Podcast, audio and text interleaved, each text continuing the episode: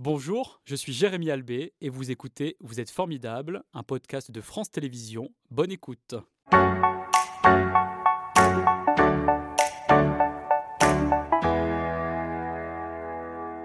Bonjour Pascal, merci d'être euh, avec nous. Vous avez fait une longue route ce matin puisque vous venez de Mince dans l'Isère où est installé euh, ce centre écologique donc euh, Terre Vivante qui regroupe trois activités au service de l'écologie, à la fois des livres pratiques qu'on aura l'occasion d'évoquer, un magazine de jardinage bio et également donc un centre écologique. Mais avant de développer tout cela, racontez-moi pourquoi vous vous êtes devenu directeur de ce centre. Ah, alors moi, j'avais pas le destin tracé pour euh, travailler à Terre Vivante. Euh, en gros, je fais des études en écologie et mon rêve quand j'étais petit, c'était d'abord d'être berger, on va dire, mhm. puis de bosser dans, la forêt. Et puis je fais des études en écologie. Je jardine avec mes grands-parents. J'apprends le jardinage avec mes grands-parents dans les Pyrénées-Orientales, les champs de patates, les tomates, l'été, etc. D'où le petit résidu d'accent que vous avez encore aujourd'hui. oui, qui s'est perdu. Ça fait quand même depuis 2010 que je suis en Isère, mais, mais voilà. Et, et puis, euh, je continue mes études, je, je fais, je fais une thèse en écologie, et je m'abonne pendant cette thèse, on m'offre un abonnement au magazine euh, de Terre Vivante, euh, les 4 saisons. Et c'est là que je découvre Terre Vivante, parce que je ne connaissais pas. Et qu'est-ce qui vous a plu dans le projet? Eh ben, ça m'a plu parce qu'en fait, bon déjà, alors j'avais toujours appris le jardin avec mes grands-parents, entre guillemets, autodidacte, donc jamais décrit que de l'oralité. Et là, d'un coup, je découvre euh, ouais, un magazine qui parle de jardin, qui parle de jardin bio. Alors moi, je n'avais pas appris forcément le jardin bio. Donc vous n'aviez pas euh, tout de suite la sensibilité écologique euh eh ben, on va dire que j'avais la sensibilité écologique, je ne mettais pas de produits dans le jardin, mais j'avais pas forcément les, toutes les connaissances techniques autour du jardinage écologique parce que j'avais appris à mes grands-parents qui, eux, font pas forcément, même si ça fonctionne, font pas forcément tout bien de manière cohérente mhm, mhm, pour prendre soin mhm. du sol ou de la nature, etc. Quoi. Et donc vous avez appris à travers ces livres dans un premier temps? C'est ça. Donc j'ai appris à travers le magazine, les livres et en faisant, parce qu'au au fur et à mesure de mes études, bah, en fait j'avais des jardins, des jardins ouvriers familiaux. Donc j'avais des jardins, je fais, je fais, j'apprends. Et puis je finis mes études et je vois quand que Terre Vivante recrute un responsable des jardins. Et je me dis, euh, moi, j'ai été fait destiné pour faire de la recherche ou je ne sais pas quoi. je me dis, mais ça, c'est une fois dans une vie. Euh, cette offre-là, elle apparaîtra plus jamais. Je postule. Banco, et j'arrive à Terre Vivante. Et c'était quand ça? C'était 2010, 15 mars 2010. D'accord, ça fait maintenant 13 ans que vous êtes euh, là-bas, et donc vous êtes désormais l'auteur aussi hein, de plusieurs euh, livres que vous avez écrits pour Terre Vivante, euh, l'une des activités donc, de cette entreprise coopérative. Quels sont les sujets que vous avez souhaité partager? Alors, Finalement, ceux que vous n'aviez pas lus à l'époque? Ouais, alors on va peut-être dire ça. Alors le premier livre que j'ai écrit pour Terre Vivante, c'est un livre sur les engrais verts.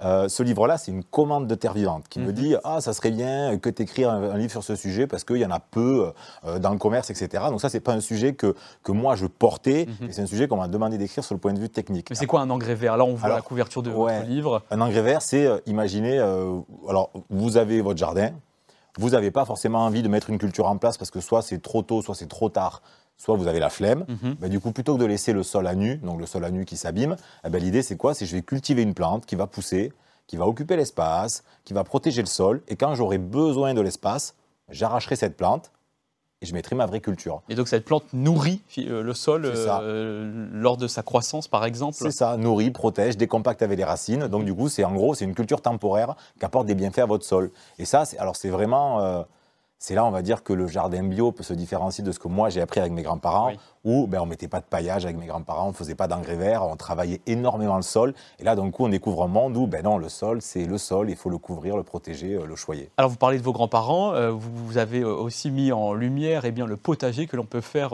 en famille, avec mon potager, mes mômes et moi.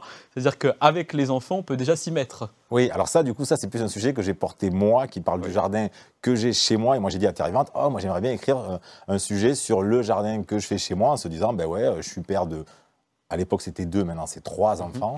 Euh, et du coup, envie de me dire, ben oui, j'ai envie d'avoir un jardin, malgré les trois enfants, mais un jardin qui est aussi un, terrain de jeu. Vous voyez, euh, pas un, jardin où on peut rien faire, on peut pas jouer au foot, on peut pas faire mhm. de vélo. Et se dire, ce jardin, il faut que ça soit un terrain de jeu, il faut qu'il soit un peu productif, qu'on puisse au moins tous les jours de l'année récolter une petite crudité, un petit fruit, une fraise, une salade, un radis, une groseille. Et du coup, ben, j'ai écrit euh, ben voilà, comment je faisais dans mon jardin. Et du coup, ça, c'est plus voilà, le premier sujet, c'était un sujet technique. Ça, c'est plus un sujet... Euh, Qui vous tient à cœur et que vous avez envie de partager puisque vous le vivez vous-même avec euh, euh, vos enfants. Alors, Terre Vivante, c'est une maison d'édition pas comme les autres. Hein. Qu'est-ce qu'elle a de si singulier? Alors, le, la chose très singulière qu'elle a, c'est qu'elle a des jardins en fait. Donc sa grosse particularité, c'est que c'est une maison d'édition qui a des jardins. Donc non seulement on écrit des choses, mais on les fait. Et donc moi j'aime à dire, on écrit ce qu'on fait et on fait ce qu'on écrit. Oui. Donc en gros voilà, on a un magazine, on a des livres, et on a des jardins pour mettre en pratique. C'est un magazine euh, qui euh, est des ouvrages qui ne mentent pas puisque euh, vous avez pu vivre ces expériences. Alors, en plus de ces livres pratiques qu'on évoque depuis tout à l'heure pour lesquels vous avez travaillé, donc on, a cette parution d'un magazine de jardinage bio qui s'appelle Les Quatre Saisons, un bimestriel dès son origine. C'était en 1980.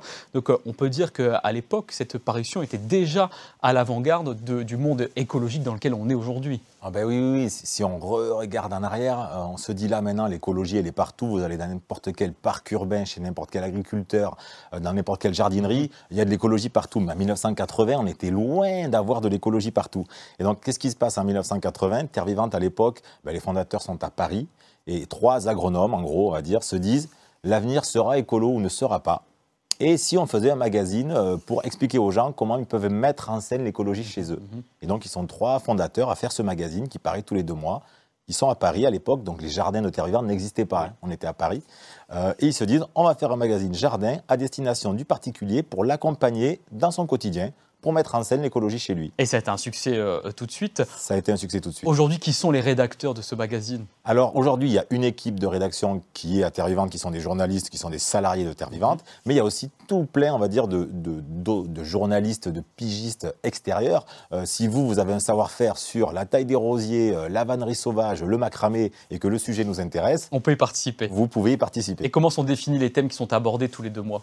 Alors ça, il y a des réunions d'équipe auxquelles nous, le, centre, moi, euh, je participe pour dire, parce que nous, en fait, on a beaucoup de contacts dans les jardins avec des visiteurs qui nous font remonter des vraies questions euh, pratiques, qui nous posent des questions, et moi mhm. j'ai le problème de ça, et moi j'ai pas compris ça, et ça je trouve que c'est pas bien expliqué euh, dans la littérature. Donc c'est un magazine participatif, c'est ça l'esprit finalement des quatre saisons.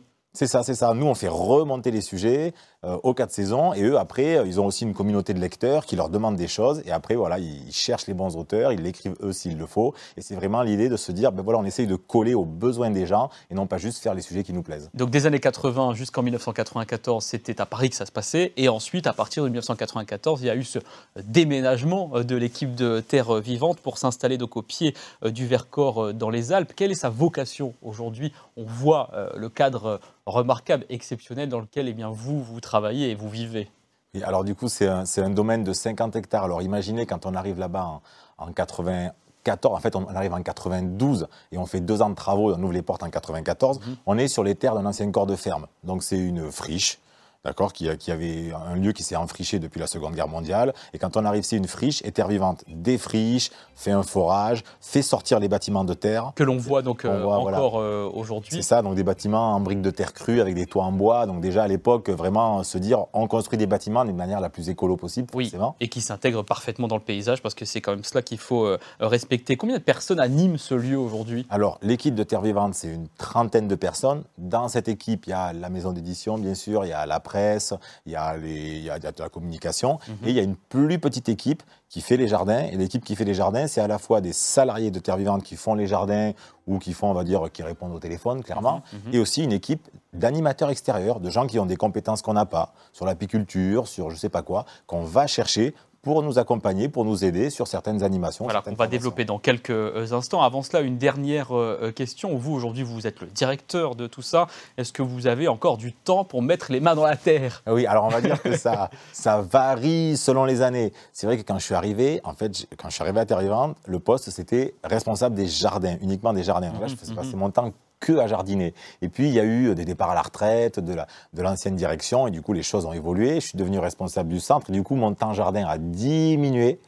Et là, mon temps jardin, J'essaie de le faire réaugmenter un petit peu plus pour essayer d'être en gros plus en contact avec en gros avec ce que j'aime faire et ce pourquoi je suis venu à Terre Vivante, à savoir jardiner. Comment euh, sont organisés les espaces du centre euh, écologique? Puisque sur place tout à l'heure on a vu quelques images de ce euh, complexe, à la fois avec les bâtiments, les jardins, etc.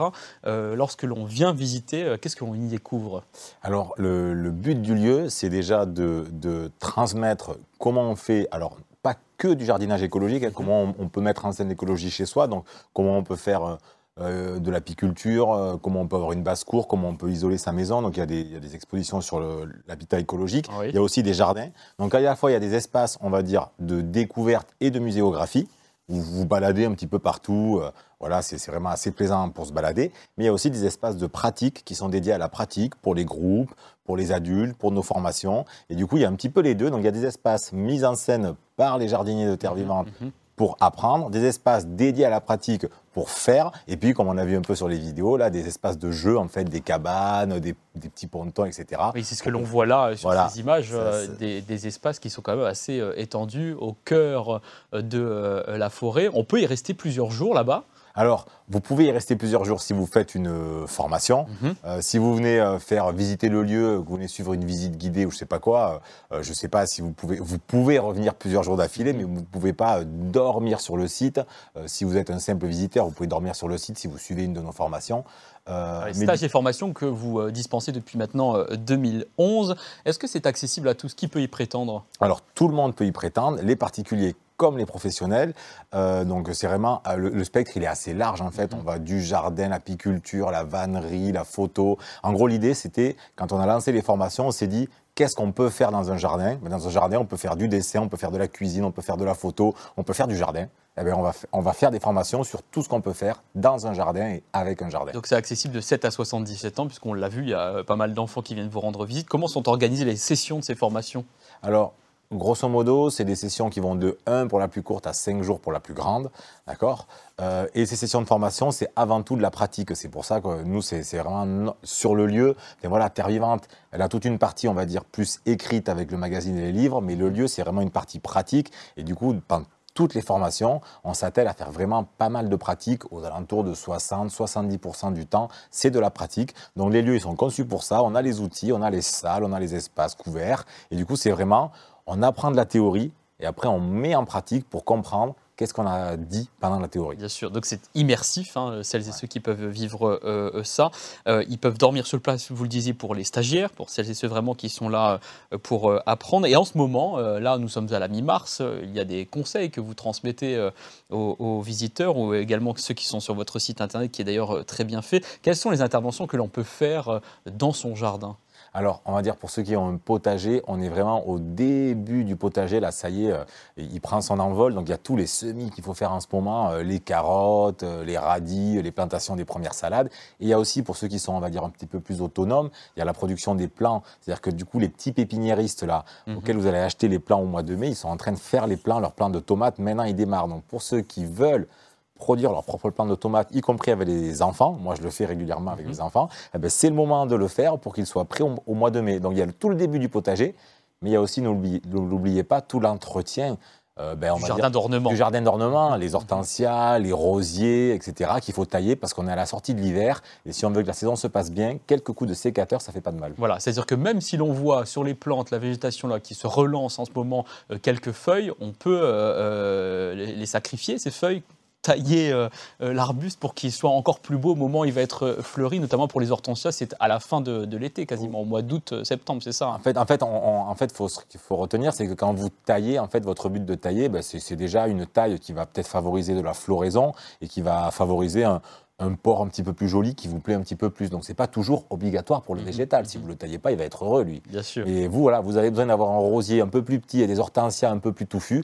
Ben, vous allez tailler. Et en fait, pourquoi on taille les arbres ou les arbustes? On taille pour faire ramifier. C'est comme quand vous taillez la haie. Quand vous passez le taille-haie sur la haie, qu'est-ce qui se passe? Elle se ramifie, elle se densifie. Donc, Mhm. si en ce moment, vous trouvez que vos plantes, elles sont un petit peu échevelées, elles sont un petit peu montées en hauteur, elles ont le syndrome de la girafe, vous les taillez un peu, hop, elles vont s'étoffer, elles seront plus jolies pour la saison. Voilà, c'est au front euh, ces prochaines euh, semaines. Euh, selon le- l'endroit où on se situe dans la région Auvergne-Rhône-Alpes, on n'a pas du tout les mêmes interventions parce qu'en ce moment, là où vous vous êtes, il fait encore plus froid que par exemple à Lyon ou, ou dans des villes plus importantes. Ah oui, oui, alors là, on est bien d'accord que, que, en gros, euh, la carte de France du jardinage, tout le monde ne fait pas tout au même moment, y compris dans une même région. Même si on dit le 20 mars, c'est le printemps, non. Non, le 20 mars, c'est pas le printemps partout. Donc effectivement, à Lyon, euh, il fait un petit peu plus chaud. À Grenoble, il fait un petit peu moins chaud. Et nous, à Terre-Vivante, on est à 800 mètres d'altitude. ben, Mhm. il fait encore moins chaud. Donc bien évidemment, on dit c'est le moment de, mais on regarde un petit peu où c'est qu'on est. Et si on est en altitude qui Bien fait sûr. froid ou dans des zones un peu plus chaudes, eh ben, on décale en avance ou en retard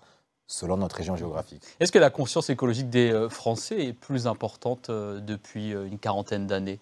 Ah oui, forcément. je veux dire, en, ceux qui étaient, j'ai envie de vous dire, ceux qui étaient abonnés au magazine de Terre Vivante, pour donner un exemple au tout début, maintenant c'est un peu les yeux de la vieille. C'est-à-dire que du coup, c'est un peu les pionniers de la bio, donc de l'agriculture biologique, etc., qui étaient très partisans de ça à une époque où ça n'avait pas pris son envol. Euh, maintenant, ben, il y a de plus en plus de gens qui sont sensibles à ça. Et donc oui, il y a une conscience de ben, il se passe quelque chose, mhm. il faut avoir une démarche un peu plus écolo. Après, est-ce que cette démarche, elle est toujours facile à avoir? Ça, c'est une autre question. Mhm. Mais vous, depuis 10 ans, euh, depuis, enfin même 13 ans maintenant euh, que vous êtes à Terre Vivante, est-ce que vous avez euh, senti une évolution des comportements des visiteurs qui viennent vous voir?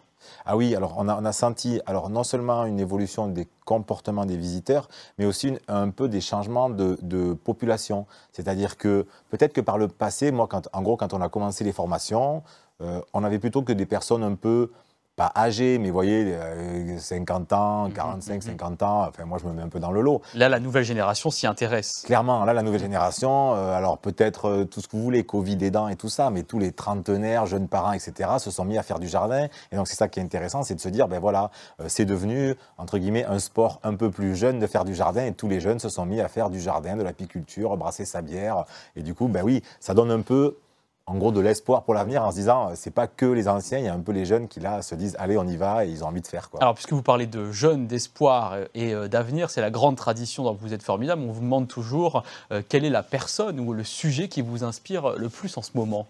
Alors moi, le sujet qui m'inspire le plus en ce moment, enfin en tout cas les gens que je trouve formidables, euh, ben, c'est les gens qui vont manifester dans la rue euh, et les grévistes. Euh, moi, j'en fais partie parce que je trouve ça quand même assez, voilà, on voit une photo, parce que je trouve ça quand même assez noble comme démarche de prendre un jour de congé ou de perdre un jour de salaire pour aller défendre ses droits.